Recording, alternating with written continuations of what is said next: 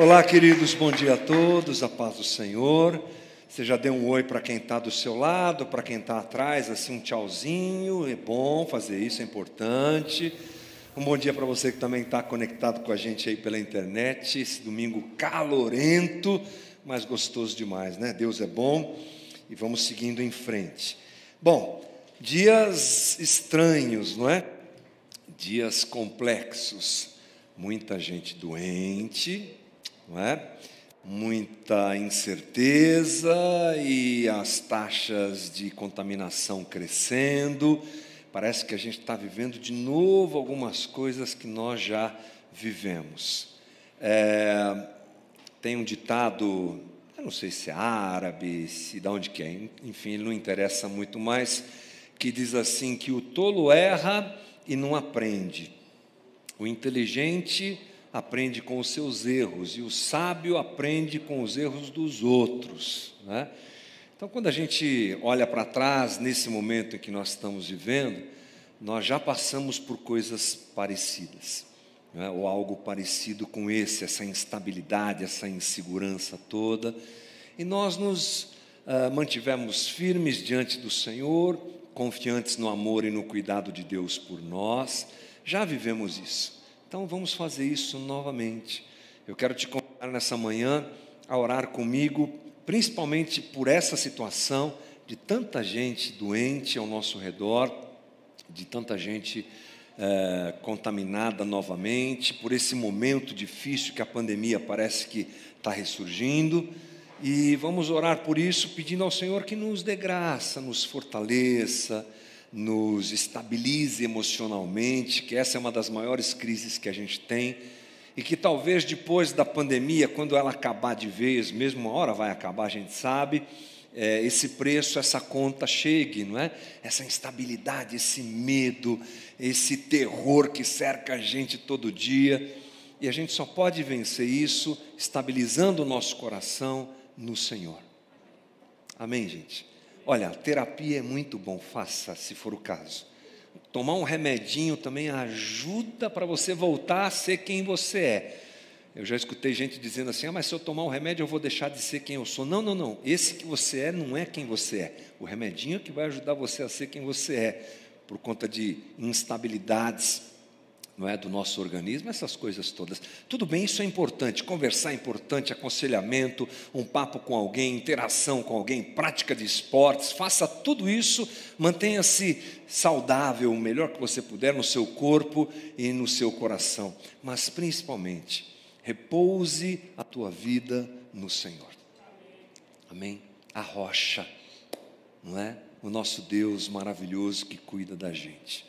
E eu quero te convidar a orar comigo nesse sentido nessa manhã, a colocarmos nosso coração, nossa esperança, nossas crises, nossos medos, nossas loucuras diante do Senhor.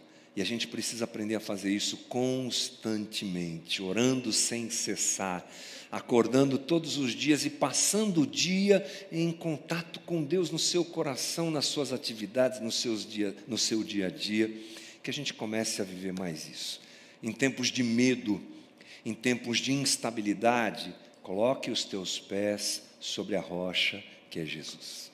Ore comigo, querido. Obrigado, Jesus, por essa manhã. Ela foi providenciada por ti. Só nos é possível vivê-la porque as tuas misericórdias se renovaram sobre nós. Tolo é o homem que acha que tem nas suas mãos o poder para decidir alguma coisa.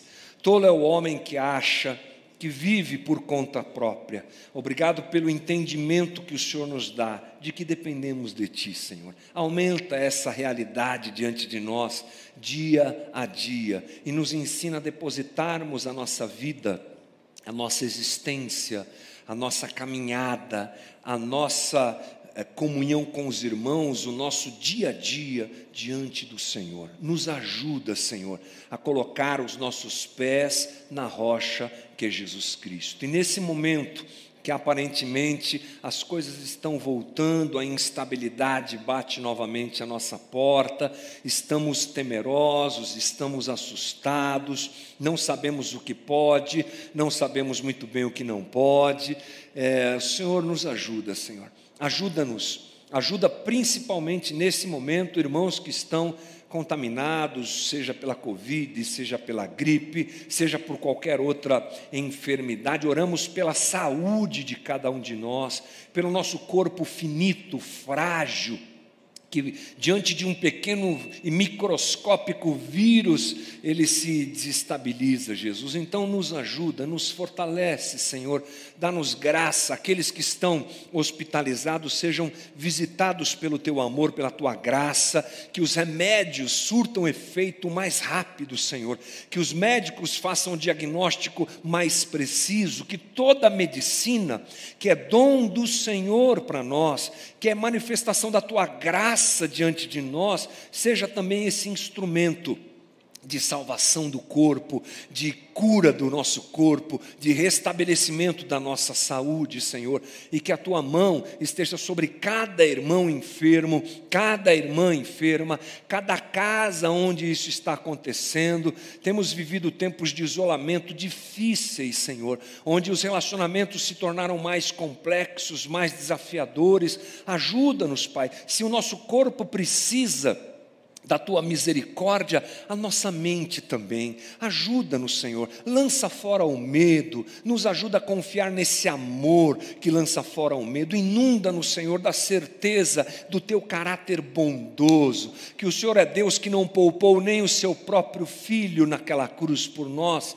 Vai nos dar juntamente com ele todas as coisas que nós precisamos e que sejam as que precisamos, não as que queremos, que nós nos conectemos contigo nesse nesse sentido e entendamos que o Senhor tem dirigido a nossa vida e a nossa caminhada. Cuida de cada irmão que está aqui, cuida de cada família, onde há um enfermo, Senhor, a família adoece junto, Senhor. Então traz consolo, conforto, força, direção, graça diante de, de cenários como esse e ajuda-nos, Pai. Como comunidade, oramos por nós, oramos pela nossa caminhada coletiva, ajuda-nos nos nossos desafios de retomarmos os trabalhos da comunidade neste momento. Ajuda-nos, Senhor, nas questões operacionais, nas questões financeiras, nas questões do dia a dia da comunidade, Senhor, e nos ajuda a caminhar. É a nossa oração nessa manhã. Obrigado por cada irmão que está aqui, obrigado por cada voluntário que coloca seu coração na comunidade generosamente faz as coisas acontecerem. Obrigado por cada um deles. É a nossa oração nessa manhã certos de que a tua mão está sobre nós e o teu olhar é generoso e bondoso e habita sobre nós. Obrigado, Senhor. Em nome do Senhor Jesus nós oramos. Amém.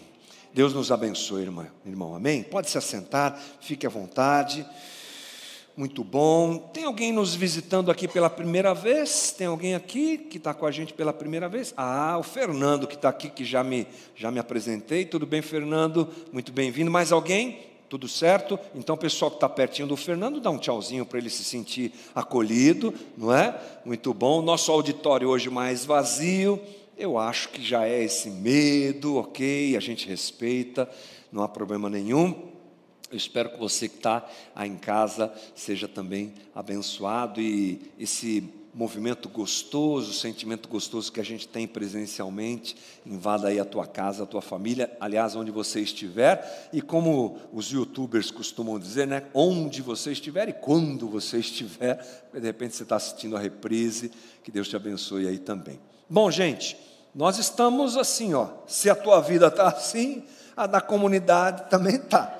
Né? A gente está assim uh, indo a passos lentos em muitos sentidos, né?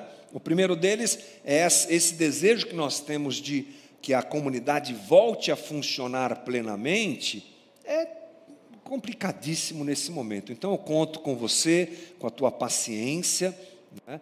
Não sabemos muito bem quando vamos poder voltar com mais reuniões, quando vamos poder ativar outras situações dentro da comunidade. Então a gente está indo de gavar, tá bom? Devagarinho, porque senão a coisa pode complicar. Então conte uh, até 10 e logo logo a gente volta. As nossas lives devem voltar agora no mês de fevereiro, aquela live que eu faço de segunda a sexta, meio-dia, estamos analisando como é que vai ser, se vai dar para fazer a semana toda, porque o seminário está mais exigente agora, enfim, estamos reestruturando isso, pensando nisso, e por enquanto é o que temos. Né? Conto com a tua oração, com a tua ajuda, e você que se sente à vontade de vir, fique tranquilo, essa é reunião domingo de manhã, a não ser que haja alguma determinação oficial por parte das eh, do, do, governo, aí, do município, a gente continua caminhando de portas abertas aqui, pelo menos domingo de manhã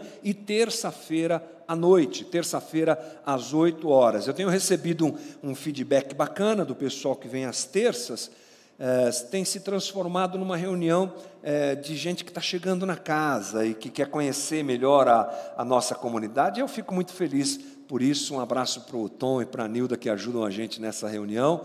Então, fica a dica: se você quer orar, venha terças-feiras, às 8 horas da noite. Diante da gente tem um monte de planos, um monte de coisas. A gente quer fazer batismo, a gente quer fazer o Conhecendo a Casa para você que está vindo. Aliás, muita gente nova nos visitando, né? Domingo passado nós tínhamos aqui o auditório quase todo cheio e nós tínhamos quase 40% de visitantes aqui, gente, uma coisa impressionante. Então a gente também tem que receber esse pessoal não só bem, mas adequadamente, e o conhecendo a casa nesse sentido é bem importante. Tudo isso está diante da gente assim, a gente vai analisar com calma e vamos achar a maneira de a coisa acontecer, tá bom? É, outra coisa que eu preciso pedir para você é paciência quanto à nossa estrutura aqui, o prédio da nossa comunidade. Está uma bagunça, irmão. É isso mesmo, vou assumir aqui. Está uma loucura esse negócio. A nossa reforma lá das salas aqui atrás, eu até comentei isso domingo. Nós achamos que ela seria mais rápida, mas ela está demorando bastante, porque é igual na sua casa, não é assim que acontece? Você puxa um fio, quebra no céu, que pá, pá, começa a vazar a torneira, você vai ver o cano todo precisa trocar. É mais ou menos assim que está acontecendo aqui. Então nós começamos a reforma, daqui a pouco aquelas chuvas vieram, não é? Que essa é a época, e aí um, um belo de um vazamento, né? No nosso telhado aqui, que a gente já estava de olho nele para arrumar, mas a gente não entendia que ele tava, iria afetar a reforma, e começou a afetar a reforma, enfim. Então nós estamos ainda é, esperando que essa reforma aconteça. Aliás, ela está acontecendo, só que mais devagar. Me informaram que ontem tivemos a visita do pessoal que vai arrumar o telhado. Então, arrumando o telhado, a gente volta, retoma a reforma lá atrás. E, por enquanto, é o que temos. Os pais, é, por favor, nos compreendam nesse sentido. E a nossa estrutura física está muito precária. Eu fui lá atrás, agora há pouco, aqui antes da reunião, meu Deus do céu, uma loucura. Mas segue a vida, é o que temos, é o que dá para fazer, e que você seja, por favor, compreensivo nesse sentido. Enquanto isso, estamos estruturando operacionalmente. Temos em vista uh, para os próximos dias uma reunião com o pessoal do DI, uh, para a gente analisar a coisa, montar a estrutura. Já já a gente segue a vida. Tá bom, gente? Então, conta até 10. E se não der, conta até 20 e me ajuda, tá bom? Porque é o que temos. Agora, se o incômodo for muito grande, cai para dentro e ajuda a gente, que aí fica melhor, né?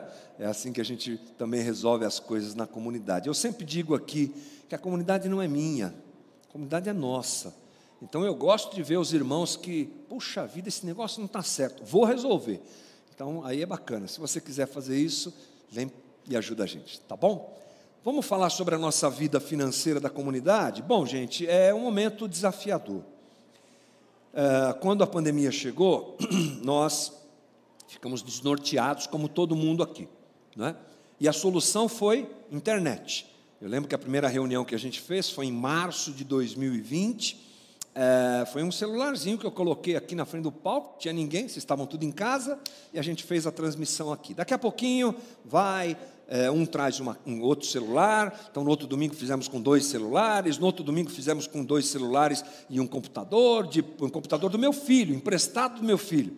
Depois veio uma câmera, depois veio outra, e a gente foi melhorando essa estrutura para que essa demanda fosse atendida e hoje ela é uma realidade. Não dá para a gente fazer as reuniões sem transmissão. Né? Já incorporamos isso na nossa realidade. E acabou, uma coisa muito interessante aconteceu. A comunidade não só sobreviveu, como se fortaleceu. Não é?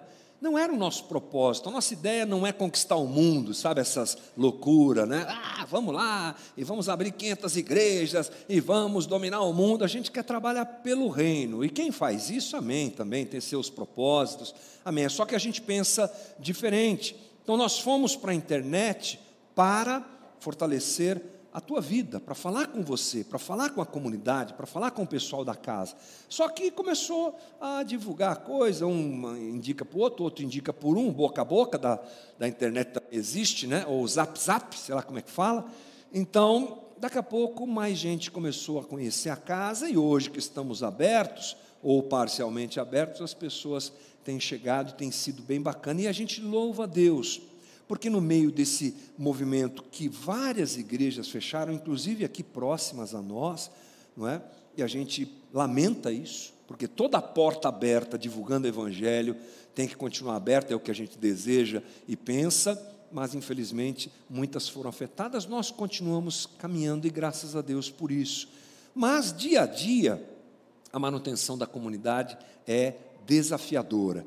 Graças a Deus a gente está no finalzinho da nossa reforma elétrica, que eu contei para vocês que nós fizemos, e deu uma encavalada da reforma elétrica com a reforma do DI, não é? E o aluguel está lá em cima, reajustado, IGPM, aquela coisa toda, negociando.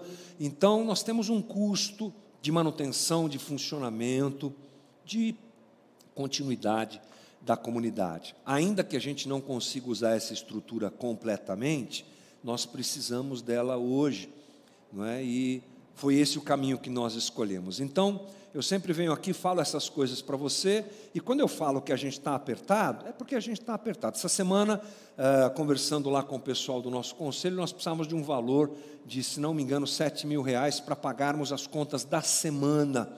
Inclusive, eu lancei, é, eu sempre faço isso, né, quando a gente precisa, um comunicado para você que está no zap da casa, lá pedindo essa essa ajuda, caso pudesse fazer, porque realmente existe. A gente não vai subir aqui e pedir se não tem necessidade, irmão. E não vamos criar necessidade para ter é, alguma coisa para justificar e que você doe qualquer coisa do tipo. Não é o nosso perfil, a gente não precisa fazer isso. A gente conversa e sempre trata as coisas muito tranquilamente. Então, agora.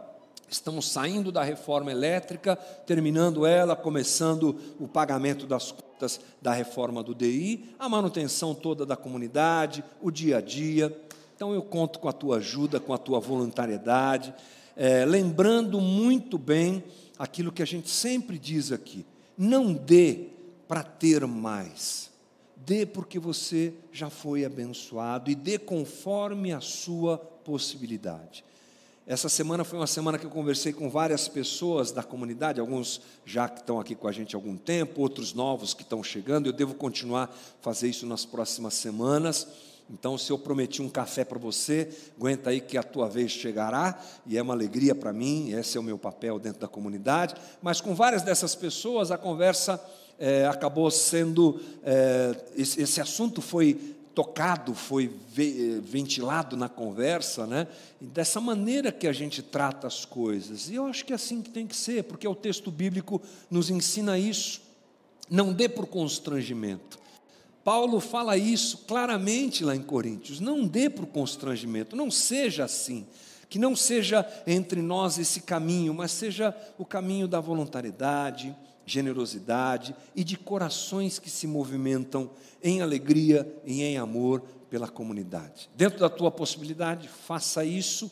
A gente sempre tem essa conversa aqui, não é? Para que a gente possa tranquilamente vencer as dificuldades do nosso orçamento, chegarmos até o final do mês bem e que Deus nos abençoe. Eu vou orar e você faz se for agora o caso, amanhã, depois, via Pix, via transferência, via maquininha de cartão, do jeito que você achar melhor, faça do jeito que você se sentir à vontade e que a gente possa junto vencer mais essa etapa da comunidade. Jesus, obrigado por esse momento e obrigado porque a gente pode conversar sobre essas coisas sem pressão, sem estresse, sem o constrangimento que infelizmente é tão comum quando o assunto como esse vem à tona. Nos ajuda, Jesus, a compreendermos o nosso papel dentro da comunidade. Nos ajuda a nos encontrarmos dentro da comunidade.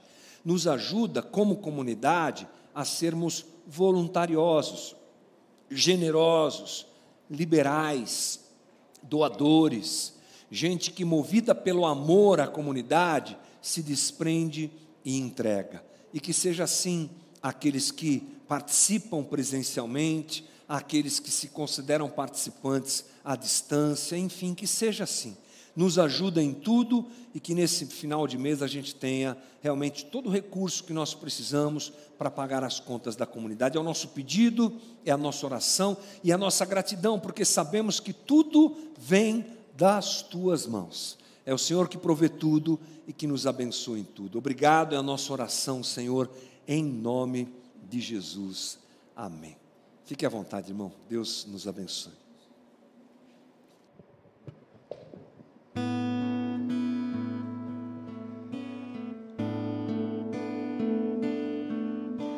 Eu quero te servir, eu quero te obedecer viver tua vontade, refletir tua verdade, te honrar com minha vida, em tudo te adorar, mestre, amigo, amado Jesus. Cada vez que eu abri minha boca.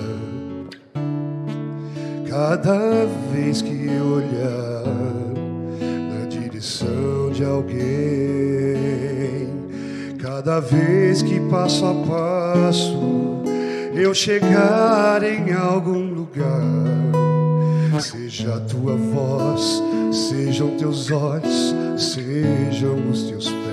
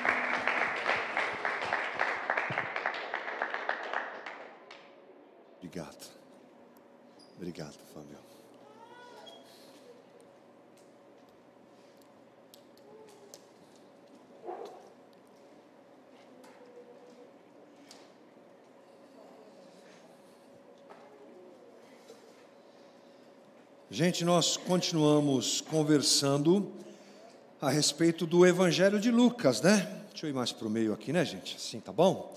Tá bom.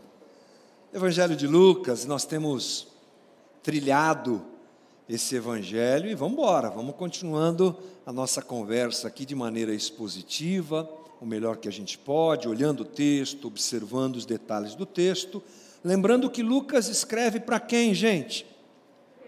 Ah, que bom! Teófilo!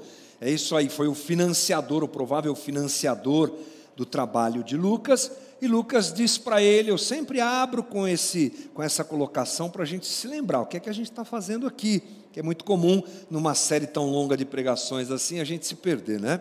Lucas escreve para Teófilo, ele diz por quê.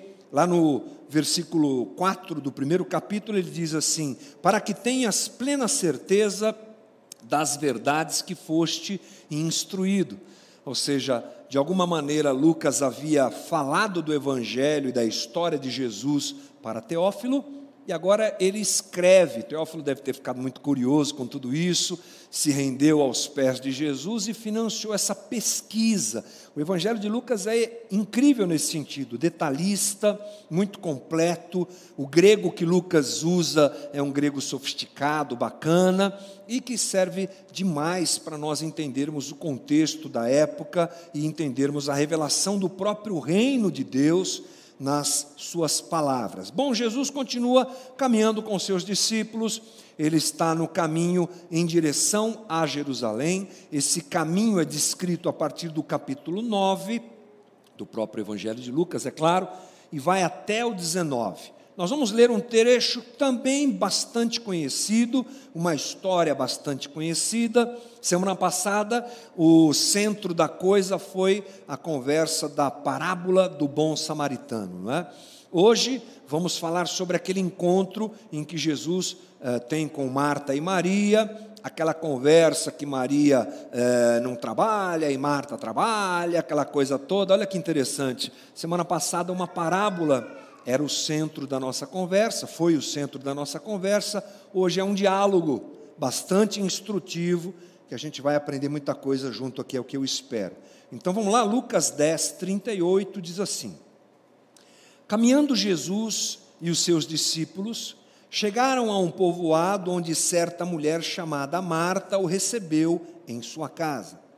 Maria, sua irmã, ficou sentada aos pés do Senhor, ouvindo a sua palavra. Marta, porém, estava ocupada com muito serviço. E aproximando-se dele, perguntou: Senhor, não te importas que minha irmã tenha me deixado sozinha com o serviço? Dize-lhe que me ajude. Respondeu o Senhor: Marta, Marta, você está preocupada e inquieta com muitas coisas. Todavia, apenas uma é necessária. Maria escolheu a boa parte e esta não lhe será tirada. Um contexto rápido e inicial, essa conversa acontece na cidade de Betânia, a cidade onde essa família mora. Betânia fica aproximadamente 3 quilômetros de Jerusalém. Jesus está indo para Jerusalém, dá uma passadia, passadinha, como a gente fala, em Betânia, para encontrar esta família, que é uma família de amigos de Jesus. Marta, Maria são irmãs de Lázaro. Então, se você quiser fazer essa conexão, pode fazer tranquilamente com a famosa história da ressurreição de Lázaro, lá em João capítulo 11. Então, são pessoas que Jesus conhece, é disso que nós estamos falando. Pessoas que têm uma relação de afetividade com Jesus, e isso fica claro na maneira como Jesus trabalha e opera e se comporta lá no episódio da ressurreição de Lázaro, onde nós temos a narrativa de que Jesus chora pela morte de Lázaro, né? Então é gente próxima, é gente conectada com Jesus, é gente que ama Jesus. A cena clássica está no 39 e 40 que diz: Maria, sua irmã, ficou sentada aos pés do Senhor, ouvindo a sua palavra. Marta, porém, estava ocupada com muito serviço. Essa é a cena. Jesus dentro da casa, conversando com algumas pessoas, Maria sentadinha lá, não do jeito que a gente imagina, tem toda uma questão cultural diferente, mas enfim, Maria está lá é, junto a Jesus e Marta está correndo para cá e para lá. Que é que nós vemos aqui? Diante de Jesus, uma diferença de prioridade das duas irmãs. Maria quer ouvir, Marta quer fazer.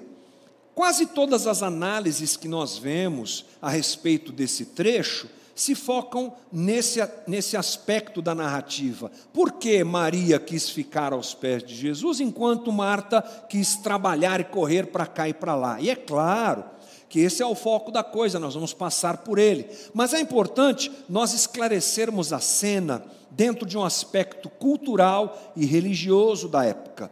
Porque essa contextualização vai fazer a gente entender melhor o que está acontecendo.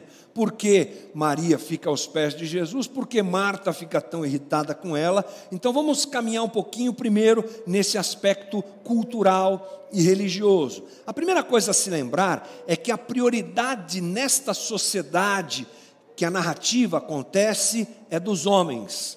Aqui nós estamos dentro de uma sociedade patriarcal os homens sempre têm prioridade nesse momento histórico aqui. É uma estrutura comportamental daquela própria sociedade.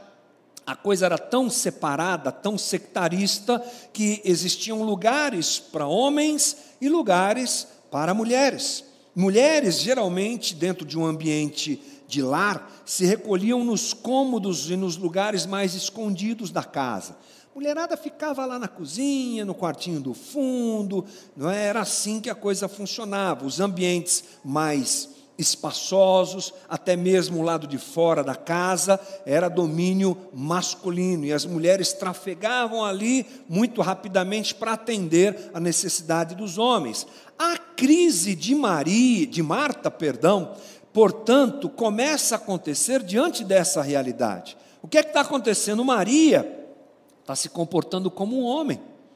O que, que ela está fazendo no meio dos homens?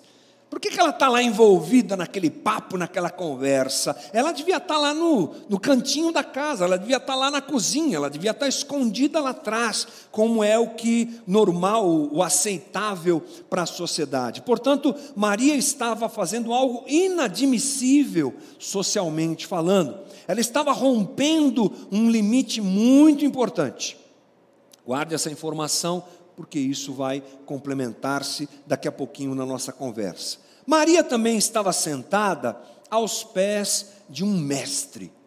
Jesus já era reconhecido diante desse tempo de caminhada como alguém diferente. Ele se levantava, pregava os valores do reino, interpretava adequadamente as histórias e as leis do Antigo Testamento, e as pessoas davam atenção a ele, as suas palavras encantavam as pessoas. Jesus era um rabi, era um mestre. Os seus discípulos estavam ali por conta disso.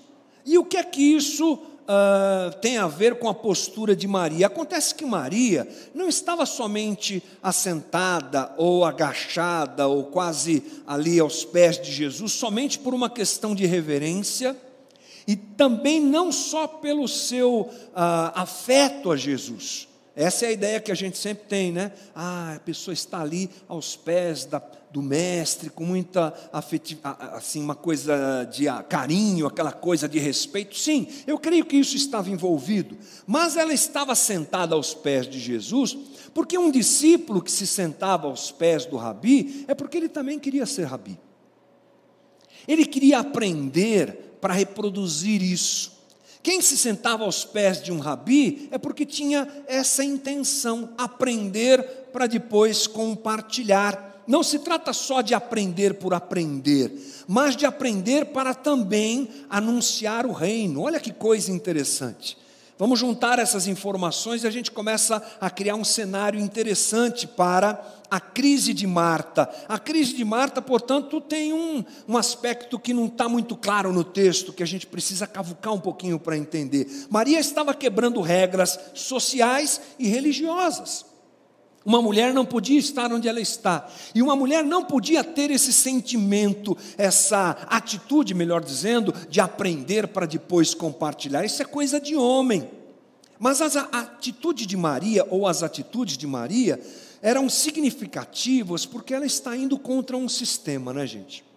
Ela está rompendo barreiras. Isso não acontecia ela está se comportando de um jeito que ah, causa uma estranheza, haja vista a reação de Marta. Diante de Jesus, Maria rompe com aquele sistema, com o que nós chamamos de status quo. Status quo é uma palavra da língua inglesa que significa justamente essa coisa do estado atual das coisas, padrão, modelo vigente e também é um nome de uma boa banda de rock dos anos 70, não é? que eu gosto bastante. Status quo. Ela estava quebrando esse sistema, rompendo com isso. Ela estava fazendo alguma coisa que não era esperada. A você que tem uma leitura de que talvez então Maria foi a primeira feminista, ah, olha que legal, hein? Vamos nós, mulheres, ocuparmos o nosso lugar. Você está pensando assim? Calma lá. Calma lá, irmã, calma lá, irmão. Não é bem assim. Essa ideia de feminismo, ela passava longe naquela época. Isso é coisa de algumas décadas aqui, perto de nós. Esse pensamento jamais fez parte de uma cultura, de uma eh, formatação ideológica de uma época tão distante quanto há dois mil anos atrás. Isso não existia. O que na verdade está acontecendo é que Maria está se portando e se colocando diante dessa estrutura de uma forma diferente, porque o próprio reino apresentado a ela, o reino de Deus, traz uma readequação da própria religião de Israel diante da, do reino de Deus. Ou seja, Maria estava agora aos pés de Jesus, rompendo todo aquele sistema, porque o reino de Deus havia entrado no seu coração, ela fazia parte do reino de Deus. E ela entendeu, e nós não podemos esquecer, antecipando um pouquinho o final mais para frente aí da nossa conversa, que Jesus aprova tudo o que ela faz. Ao aprovar o que Maria faz, Jesus está uh, confirmando essa readequação de postura da religião de Israel. Porque se é cultural, também é religioso. Esse desprezo à mulher, essa, esse peso maior sobre a mulher, também está, obviamente, dentro do aspecto religioso. Então, diferente da religião, no reino de Deus, todos têm valor. E a atitude de Maria, aprovada por Jesus, confirma isso. Diante do Cristo, todos têm um valor igual, acabou a distinção. Paulo, alguns, alguns anos à frente, confirma isso quando escreve aos Gálatas, Gálatas 3, 28. Não há judeu, nem grego, escravo, nem livre, homem, nem mulher, pois todos são um em Cristo. De alguma maneira, Maria já entendeu isso. E ela já se comporta de forma diferente. Outra coisa, diferente da religião, no reino de Deus todos podem aprender e anunciar o Evangelho. Se diante da religião de Israel homens e mulheres eram absolutamente separados, E se na religião de Israel uh, as pessoas que poderiam absorver e ensinar eram só parte de uma elite, no reino de Deus, não. Há uma quebra de monopólio da elite sacerdotal e teológica de Israel. Manifesta nesse desejo de Maria, de estar aos pés de Jesus, aprendendo para depois reproduzir, e Jesus aprova isso. O apóstolo Pedro, aquele que a gente tanto gosta de usar como exemplo de uma pessoa meio atrapalhada andando com Jesus, ele explica isso muito bem na sua carta, 1 Pedro 2,9. Vocês, porém, são geração eleita, sacerdócio real, nação santa, povo exclusivo de Deus, para anunciar as grandezas daquele que os chamou das trevas para a sua maravilhosa luz. Diante da realidade do reino de Deus, não há valorização a mais para homem ou para mulher. Diante da realidade do reino de Deus, não há monopólio na divulgação desse reino, no anúncio desse reino. Todo redimido em Cristo Jesus pode ser discípulo e reproduzir os pensamentos, os valores do Mestre Jesus Cristo. É isso que está acontecendo. Maria, portanto, deve ser alguém, é, deve ser vista como alguém que, tocada pela pessoa de Cristo, tocada pela Sua palavra, tocada por uma convivência que nós é, imaginamos ter sido muito especial, ela é transformada interiormente. E os valores do reino entram dentro dela, e ela começa a se readequar a esse sistema. Agora ela entende que ela pode se assentar diante do Mestre. Agora ela entende que ela pode conviver com os homens. Alguma coisa diferente acontece dentro do coração de Maria. Ao aprovar a atitude de Maria, Jesus está readequando a posição das pessoas dentro do reino. Isso acontece, gente. Se a gente se a gente prestar atenção na narrativa de Lucas, ele vem construindo sempre essa ideia, reforçando essa ideia. A nossa conversa sobre a parábola do bom samaritano semana passada deixou claro não é? A elite de Israel, apresentada por Jesus na parábola é, pelo sacerdote e o levita, não tem o coração voltado ao próximo, enquanto um samaritano, tão desprezado pelos judeus, é que socorre aquele homem que precisa. Ou seja, Jesus vai desconstruindo aqui há mais uma narrativa sobre isso. Se lá uma parábola, aqui uma conversa entre amigos, muito interessante. A ruptura desse status quo, desse padrão vigente, acontece no coração de Maria e agora explode em atitudes. Agora eu posso, agora eu sou convidada por Jesus para participar disso tudo, e é realmente incrível perceber tudo isso. Acontece que esse movimento ele se inicia no coração de Maria. Ele se apresenta nessa ruptura de Maria com o sistema, mas ele não acontece sem que algo esteja dentro do coração dela, eclode, explode do coração para fora. O texto de, de Lucas que nós lemos, no 39, diz assim: perdão, Maria, sua irmã, ficou sentada aos pés do Senhor, ouvindo a sua palavra.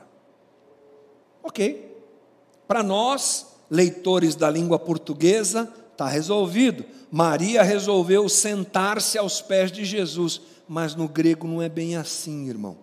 A palavra usada aqui é um particípio auristo passivo, calma lá. O que importa para a gente é esse passivo. A voz do verbo está no passivo, isso significa que o sujeito sofre uma ação. Então, a melhor maneira da gente entender isso é assim: uma possível tradução.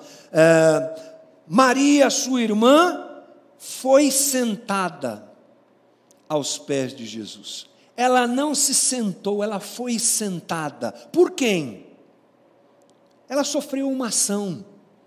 Algo tomou conta do coração de Maria, uma força que agiu sobre ela. Essa é a ideia do verbo usado por Lucas uma força agiu, e ela não aguentou, ela teve que se sentar. Não foi uma atitude qualquer, é movimento do coração, sabe? As palavras de Jesus tomaram conta do coração de Maria, a ponto dela não conseguir se desligar do que estava acontecendo. Eu preciso conhecer mais, eu preciso aprender e eu preciso reproduzir isso.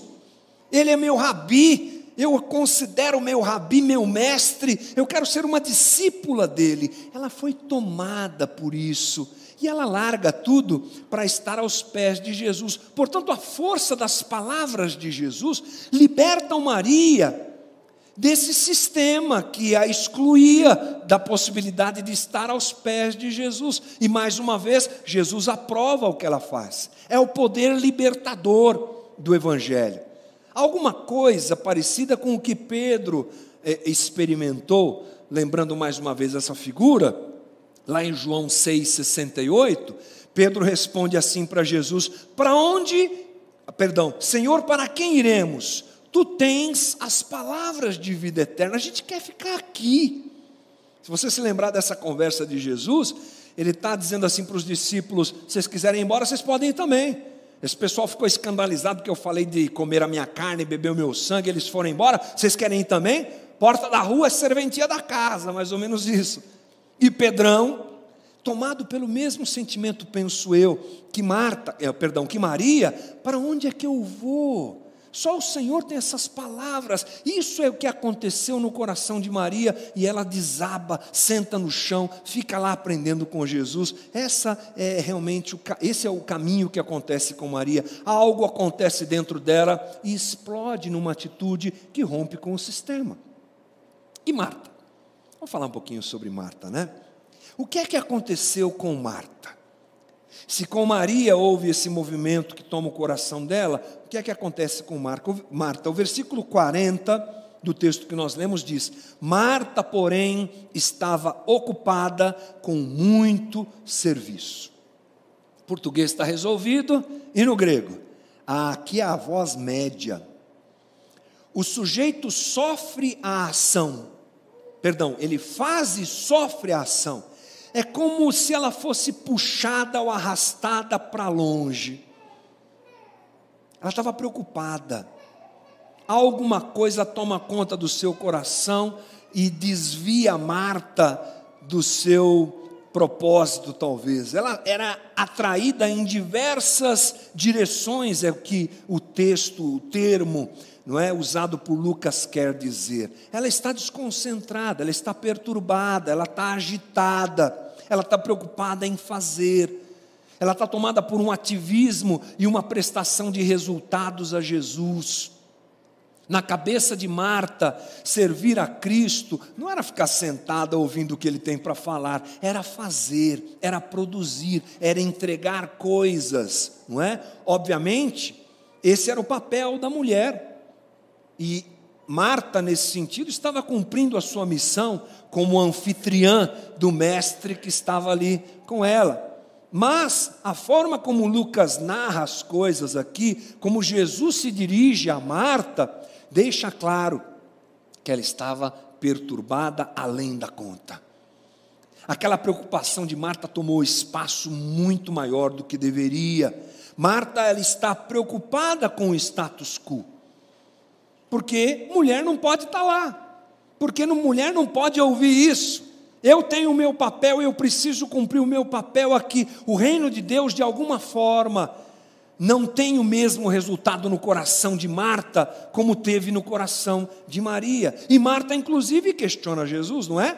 O 40 diz: Então se aproximou de Jesus e disse: Senhor, não te importas que a minha irmã tenha deixado que eu fique a servir sozinha? Ordena-lhe, pois, que venha ajudar-me. Ela está indignada, porque Maria não seguiu o padrão estabelecido na religião e estabelecido na sociedade. Ela está passando mal, gente.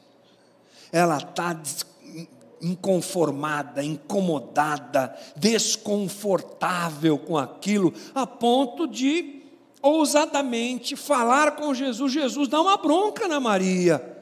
A gente tem muita coisa para fazer por lá.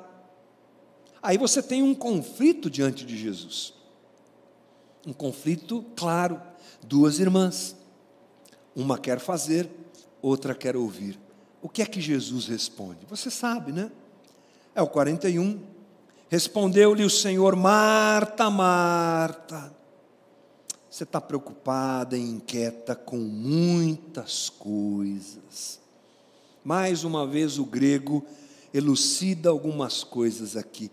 Os termos preocupada e inquieta, no termo grego, no texto grego, estão na voz ativa e na voz passiva. Bem interessante isso, né? É assim que Lucas descreve, ou seja, o sujeito sofre uma ação e reproduz essa ação. Então, o que é que a gente percebe? Que Lucas quer ressaltar na fala de Jesus que o status quo preocupa Marta e ela então reproduz isso e se torna alguém agitado e preocupado com o sistema. O status quo toma conta do coração dela, o padrão que está ao seu redor cobra um preço e ela então exige uma postura. Ela é exigida pelo, pelo padrão ao redor e ela exige. Ela sofre a ação e ela reproduz a ação. Marta realmente estava comprometida com todo aquele sistema. E Jesus a repreendeu, ou a, a corrigiu, para a gente ser mais leve na colocação. Marta, Marta, para com isso. Você está preocupada e inquieta. Você não entendeu que o reino veio para mudar as regras e o formato e uma ressignificação. O Evangelho veio para ressignificar tudo, Marta. Você continua presa a esse modelo social e religioso. Você poderia experimentar algo diferente. Tudo isso está embutido, penso eu, com a liberdade que a gente tem de interpretar as coisas, sem errar, sem procurar errar, procurar errar da, o mínimo possível, que Jesus quer dizer para Marta. Mas se ele uh, exorta Marta, ele acolhe Maria. Na fala para Marta, ele diz no 42: Maria escolheu a boa parte, e esta não lhe será tirada. Maria escolhe a boa parte estar com Jesus e se tornar um discípulo ou uma discípula de Jesus. É o que Jesus está ressaltando. Estar aqui, Marta, é o melhor. Estar aos meus pés, aprendendo o que eu tenho para ensinar, é o melhor. Essa é a boa parte. Interessante que Jesus está é, dizendo para Marta: a escolha de Maria foi a melhor. A escolha de Maria foi a melhor. E sabe o que é interessante, gente? Uh, se nós observarmos a narrativa de Lucas, ele mostra outras escolhas sendo feitas um pouquinho antes desse texto. Essa coisa da gente afastar um pouquinho o texto e ler ele um pouquinho distante assim é muito importante. A gente gosta de ir lá na, na letrinha, no grego, legal. Mas isso aqui está fazendo parte do quê? O que é que vem antes? Vamos lembrar o que é que vem antes? O que vem antes é que em Lucas 10, 20, eh, perdão, Lucas 10, de 1 a 24, você tem o envio dos 70. Quem pregou isso aqui foi meu, meu amigo Vagnão. O envio dos 70. Jesus diz para eles lá no versículo 3, Lucas 10, 3: Vão, eu os estou enviando como cordeiros entre lobos. Era um desafio para aqueles caras, porque eles iriam enfrentar o que? O status quo. Mas eles escolhem isso. Eles escolhem, eles escolhem a melhor parte. Estamos lembrando aqui que Jesus está falando com Marta, que Maria escolheu a melhor parte. Lucas diz, ou mostra para nós, que os 70 escolheram a melhor parte. Agora, na narrativa seguinte, que é a nossa conversa da semana passada, o bom samaritano, do 25 ao 37, o sacerdote e o levita escolhem a parte boa da religião.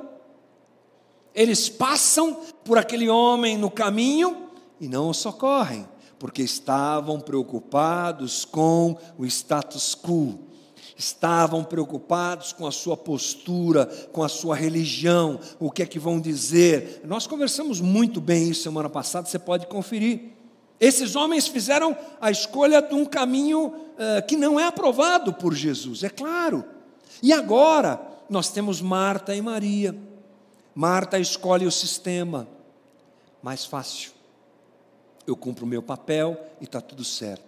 Maria escolhe, e a escolha de Maria é chamada por Jesus de a melhor parte, ser uma discípula de Jesus, e isso é claro que é mais desafiador, ou desafiador. Nas escolhas da nossa vida, devemos escolher sempre a melhor parte, sermos discípulos de Jesus, nós que também estamos inseridos em um sistema. E sabe por que isso é importante? Porque só uma coisa é necessária. Voltando ao texto, versículo 42.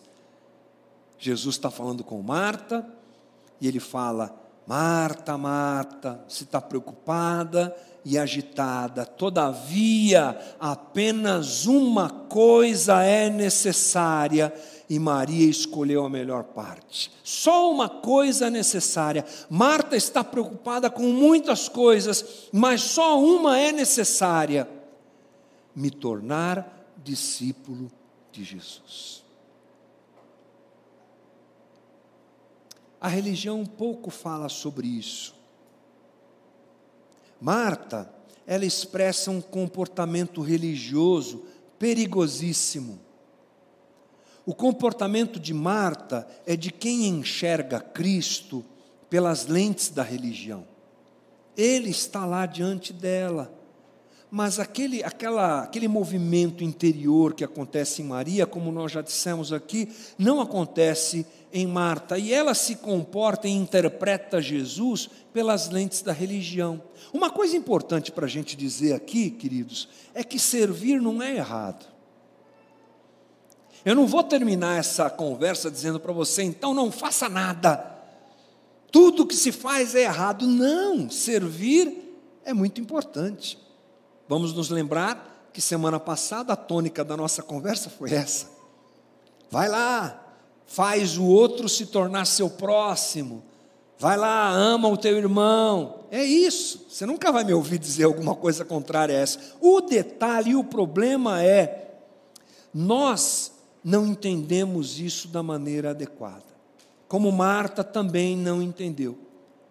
Como Marta também foi é, teve dificuldades de entender o que estava acontecendo, nós também temos. Marta só, ela só entende o serviço de forma errada. Marta quer fazer muitas coisas para Deus. Tantas coisas ela quer fazer para Deus que ela não tem tempo nem de ouvir Deus. Ela quer fazer tanto para Jesus que ela nem sequer se preocupa em sentar e ouvir o que ele tem para dizer. É meio que uma fuga. Porque todos nós sabemos que quando a gente senta diante de Jesus, ele fala aquilo que a gente precisa ouvir. E nem sempre o que a gente precisa ouvir é o que a gente gosta de ouvir, mas a gente precisa ouvir. Mas a gente se enfia num, ah, eu vou fazer, vou fazer, e vou. É uma loucura que a gente pouco ouve Jesus. Ela está mais preocupada em fazer do que uh, em perceber o que Deus está fazendo na sua própria vida. Diante de Jesus, ela quer mostrar resultados, como nós também muito fazemos. Marta se sente obrigada a fazer aquilo. Há uma cobrança, um peso sobre ela. O seu trabalho acha, ela acha que o seu trabalho a justifica diante de Jesus. Ela acha que por tanto fazer, ela se sente, ela será justificada, ela se sente realmente obrigada a isso, mesmo diante de uma realidade em que Jesus não pede nada. Jesus não pede nada. E essa é uma preocupação que deve tomar conta de nós. Essa religião que nos cerca é uma religião de mérito, e não de graça. E ela faz a gente fazer sem pensar por que está fazendo. Ela confunde estrutura, ela confunde igreja local, ela confunde é, estrutura com o reino de Deus, às vezes até propositalmente. E faz a gente trabalhar que nem louco, sem pensar no que está fazendo, com o mesmo tipo de postura de Marta: quanto mais eu fizer, melhor. Vou terminar o dia com a, os tiques de fazer as coisas para Jesus, todos cumpridos. Li a Bíblia, orei dez minutos, dei a minha oferta na igreja, fui na reunião, assisti a live do pastor, cantei um hino gospel, ah, vou para o céu. Estou justificado. Esse fazer para justificar-se é que é um grande problema. Esse é o caminho de merecer o que eu recebi. Esse é o caminho de uma religião do ativismo. Faça, faça, faça, faça. Isso transforma uh, o ambiente onde essa situação se apresenta numa máquina de moer gente, porque todo mundo tem seus limites, né? E eu falo isso por experiência própria. A gente já teve algumas conversas aqui em que eu contei um pouco da minha experiência, e ela tem muito disso dos meus 20 aos meus 40, os melhores anos, os anos mais produtivos da minha vida, eu vivia assim, tresloucadamente, maluco, cuidando de metade do Brasil dentro de uma instituição, de uma organização, de igreja, e abre igreja, e prega, e faz rádio, e vai para a TV, e é isso, é uma loucura, e madrugada na TV, louco, louco, louco ativismo, loucura. Ouvir Jesus, ah, eu tenho muita coisa para fazer, não dá para ouvir Jesus. Eu tenho muitas coisas para realizar. Se não na minha vida pessoal de relacionamento com Jesus, dentro de uma estrutura como essa. É a imposição de padrões que acabam nos afastando de Jesus, porque você há de convir que esse é o jeito que se pensa o Evangelho hoje. Perigosíssimo onde a gente faz sem saber porquê, onde a gente não tem tempo para ouvir Jesus, onde a gente está preocupado em se fazer digno para que Jesus nos ame. É a religião do fazer e não do ser. Religião tem a ver com fazer, evangelho tem a ver com ser. É a pouca contemplação, pouca transformação interior pouco tempo para se parar e se refletir, e Evangelho exige isso, gente. Isso é parte do que é viver o Evangelho: é parar, é pensar, é quietude, é solitude, mas eu não tenho tempo, cuidado com isso. Nós é que priorizamos coisas que consomem o nosso tempo. Cuidado com esse bendito ou quase bendito celular, para não falar maldito, porque não é, né? Também é uma benção. Mas tem hora que ele não é. É porque a gente tem a capacidade de fazer isso, né? A gente pega alguma coisa que é tão legal, tão boa, uma ferramenta tão incrível e transforma numa tranqueira que rouba o tempo da gente, que faz a gente fazer o que a gente não devia e que daqui a pouco a gente está lá horas e horas vendo vídeo no TikTok, vendo vídeo no YouTube, Cuidado. Ou fazendo, seja dentro da comunidade, seja fora.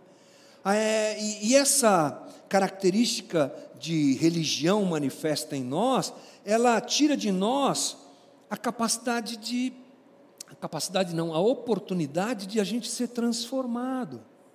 Então é uma religião do fingimento, da hipocrisia, da falta de luta interior para a gente vencer as nossas próprias limitações. Então, apesar de eu estar tá fazendo, estar tá fazendo, estou fazendo, estou fazendo, não está acontecendo nada aqui.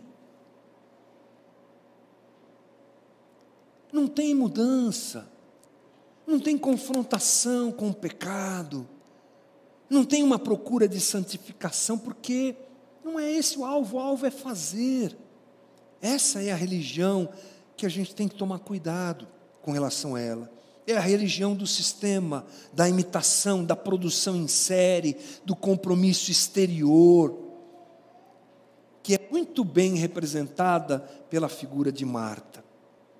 E, inclusive, você percebe isso se você tiver oportunidade, leia João capítulo hoje, capítulo 11, ainda hoje, e você vai encontrar o comportamento das duas. De novo é esse aqui. Porque Lázaro morre, e quando Jesus está chegando em Betânia, adivinha quem sai que nem louca para encontrar Jesus? Marta. Maria fica em casa, esperando Jesus chegar. Então, esse é o cuidado que nós efetivamente precisamos ter. Claro, de novo, fazer é bom e importante, irmãos, mas que seja de dentro para fora. Alguns irmãos chegam aqui na nossa comunidade muito arrebentados pelo sistema, e eu acho que essa é a cara da Casa da Rocha, né? Acho que é assim.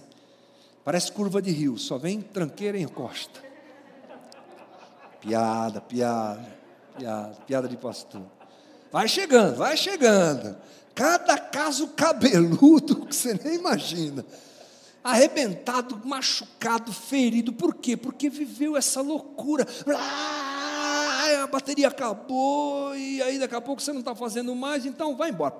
Chuta, essas coisas. E às vezes chegam aqui e precisam se readequar, amém. Precisam encontrar o caminho do evangelho que Maria vive, amém, bem-vindo. Mas chega uma hora que você tem que fazer, porque é o desdobramento da transformação interior. Então, nem muito para um lado, nem muito para o outro. É o equilíbrio que o Evangelho nos propõe, e é necessário. Lembrando que Maria escolheu a boa parte, que é o Evangelho. Parece que Maria enxerga diferente de Marta, Cristo pela realidade de quem Ele é.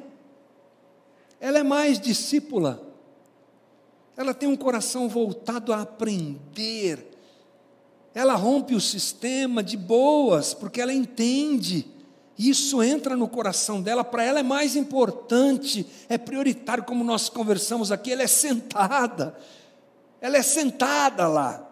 Alguma coisa toma o coração dela, ela é mais coração. Então o que a gente entende também é que Lucas está mostrando a Teófilo o que é mais importante. A religião de Israel se transformou na religião do mérito, do fazer, nós já falamos muito sobre isso aqui, desses sacerdotes que vão lá e fazem ofertas, fazem sacrifícios, oram em praça pública, fazem, fazem, vazios. Jesus o chama, chama aquele pessoal de túmulo caiado, sepulcro caiado. Sabe como é que é isso? Caiar alguma coisa é passar cal, deixar branquinho. Era a tecnologia que eles tinham para a época, né? Sepulcro pintado de branco, por fora, bela viola, por dentro, pão bolorento, já diziam os antigos. Que porcaria! Faz, faz, faz. É isso que Lucas está mostrando para Teófilo. A religião de Israel se tornou nessa religião que, que faz, que é, busca mérito. O evangelho tem a ver com relacionamento. E desse relacionamento brota o fazer. Desse relacionamento brota a ação para com o outro, para com a comunidade, para com o que for. Desse coração transformado, explode uma atitude e uma ação. E, portanto, eu quero dizer a você: tome cuidado com esse padrão demonstrado pelo sistema com esse padrão da loucura de se fazer, de se alcançar, de se ter, de se expor, de se conquistar. Tome cuidado com isso. Eu não quero dizer que isso não possa acontecer. Eu não posso dizer que uma igreja saudável não possa ser uma grande igreja. Tem muita igreja saudável, grande. Mas também tem muita igreja complicada nesse aspecto de exploração do sistema, ou melhor, da efetivação do sistema, que tem tomado espaço e que a gente precisa tomar cuidado com isso. Eu quero dizer para você, encerrando minha conversa, que hoje é dia de nós escolhermos a melhor parte. Se é para escolher, E o termo usado novamente no grego aqui diz que Maria escolheu para si. A gente pode escolher para o outro, né? Ela escolheu para si a melhor parte. Eu quero ser discípula de Jesus. Mas o sistema não quero saber. Eu agora entendo que eu posso me assentar aos pés de Jesus, ouvi-lo, aprender o Evangelho, ser transformada pelo Evangelho e explodir em realizações a partir dessa transformação.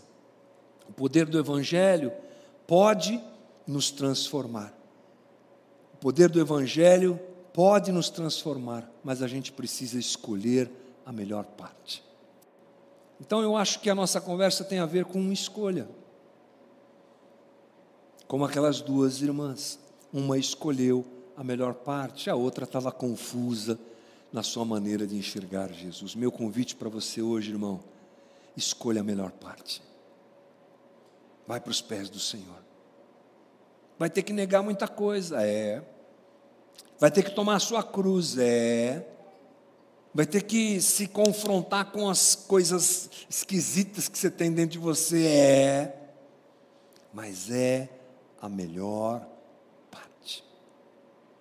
Às vezes aquilo que é tão alardeado, tão propagado, e que se torna no padrão, foge completamente do Evangelho e esse é o cuidado que nós devemos ter.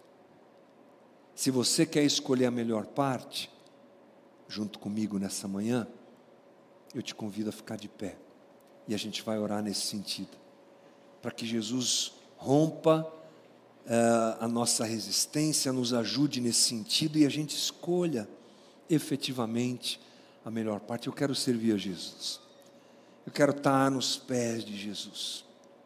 Eu quero ouvir a voz do Mestre. Eu quero que ela entre dentro de mim, me transforme. Depois eu vou sair fazendo um monte de coisa bacana para o reino. Vou divulgar o reino. Vou ser discípulo de Jesus. Você quer isso, irmão? Você quer isso, irmão? Amém. Então fecha os teus olhos. Ore comigo. Não é uma oração mágica, tá bom? Isso é uma escolha.